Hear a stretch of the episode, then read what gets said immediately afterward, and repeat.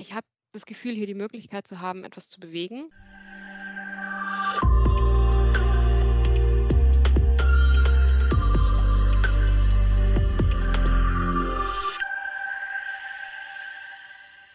Hallo und herzlich willkommen zurück. Mit dieser neuen Folge des Drechselmeier Mitarbeiter Podcasts starten wir ins neue Jahr. Und in den ersten Januarwochen hat man oft noch gute Vorsätze und sich vielleicht auch vorgenommen, etwas nachhaltiger zu leben. Das Thema Nachhaltigkeit spielt bei globalen Unternehmen wie Drechselmeier eine große Rolle, was mein heutiger Gast Marie-Louise Mengel bestätigen kann. Sie ist Nachhaltigkeitsmanagerin bei Drechselmeier. Hallo Marie-Louise, wie wird man eigentlich Nachhaltigkeitsmanagerin? Ja, da gibt es ganz unterschiedliche Wege. Meiner war, dass ich einen Freiwilligendienst gemacht habe in Kenia, ein Jahr lang und da als Lehrerin gearbeitet habe an der Grundschule. Und dann bin ich zum Studieren gegangen, habe einen Bachelor gemacht in Wirtschaftswissenschaften und einen Master in Management. Und da habe ich mich dann eigentlich schon spezialisiert auf das Thema Nachhaltigkeitsmanagement, habe da im Lehrstuhl auch gearbeitet, meine Masterarbeit da geschrieben. Und genau, inzwischen bin ich bei Drechselmeier seit fast zwei Jahren. Was sind denn deine Aufgaben im Sustainability Team? Also, wir sind erstmal als Stabsstelle beratend tätig. Wir erarbeiten zum Beispiel die Konzernnachhaltigkeitsstrategie oder wir kümmern uns um die Nachhaltigkeitsberichterstattung. Genau, dann im nächsten Jahr soll es Nachhaltigkeitsschulungen geben. Ich wirke da so überall ein bisschen mit und mein Fachgebiet ist vor allem die soziale Nachhaltigkeit. Nachhaltigkeit ist ja inzwischen ein Begriff, der in aller Munde ist, aber auch inzwischen eine wahre Bandbreite an Themen umfasst. Wie definiert ihr den Bereich Nachhaltigkeit für eure Arbeit?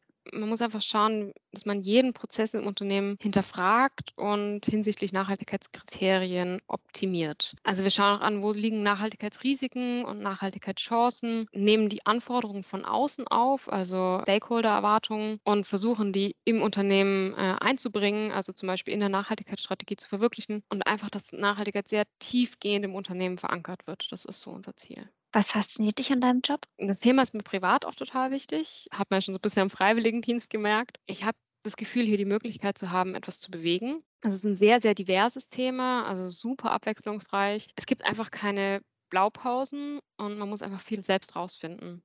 Nun ist Nachhaltigkeitsmanagerin ja ein sehr neues Berufsfeld. Was ist die erste Frage, die du gestellt bekommst, wenn jemand erfährt, dass du Nachhaltigkeitsmanagerin bist? Was macht man da? Versuchst du Einwegbecher abzuschaffen oder pflanzt ihr Bäume? Ja, das ist, glaube ich, so das Typischste. Nur um mit dem Klischee aufzuräumen, macht ihr das? Nicht direkt, nein. Durch die Schulungen sagen wir natürlich so, hey, das ist Nachhaltigkeit und das könnt ihr zum Beispiel dann tun. Aber in erster Linie sind wir so versuchen wir die größten Hebel zu nutzen. Das ist zum Beispiel, alle Werke auf Grünstrom umzustellen. Das hat dann aber wenig damit zu tun, Einwegbecher abzuschaffen. Du hast ja die Schulungen jetzt auch schon mehrfach erwähnt. Kannst du da vielleicht noch genauer ausführen, was die umfassen? Also, wir wollen vor allem erst mal sagen, okay, wieso ist Nachhaltigkeit wichtig? Also, was ist zum Beispiel der Unterschied zwischen dem 1,5 Grad Ziel und dem 2 Grad Ziel? Oder auch, dass die Weltbevölkerung wächst, aber auch, wo ist Nachhaltigkeit zu verorten? Also, was bedeutet eine nachhaltige Entwicklung und wo ist die Nachhaltigkeit bei Drechselmeier verankert? Und dann am Ende auch so ein bisschen darauf eingehen, was kann ich als Mitarbeiter selber tun? Also, sowohl in der Arbeit als auch im Privaten. Was man selber tun kann, beschäftigt einen ja auch besonders am Anfang des Jahres. Viele haben oft noch gute Vorsätze und den Willen, diese umzusetzen. Welchen Tipp würdest du jedem geben, der sein Leben nachhaltiger gestalten möchte?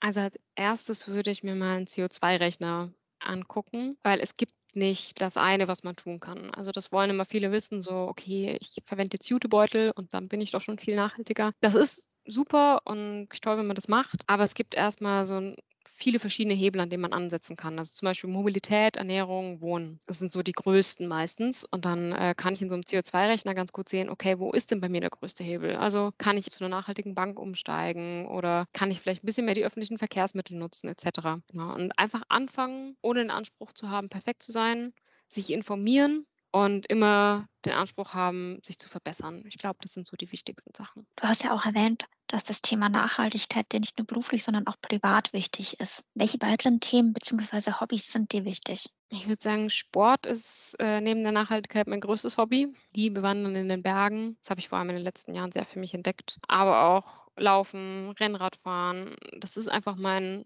Ausgleich zur Arbeit. Ich kann den Kopf komplett ausschalten und tue meinem Körper im besten Fall auch noch was Gutes. Ansonsten reise ich auch immer noch sehr gerne. Die Welt zu sehen, Natur zu sehen, ist immer noch eins der schönsten Dinge für mich. Dann bedanke ich mich ganz herzlich für den spannenden Einblick in deine Arbeit und in das interessante Thema Nachhaltigkeit. In der nächsten Folge werfen wir mit Michael Bojan Pierun einen Blick auf die Autobranche und er erzählt uns von seiner Arbeit in der Marktforschung.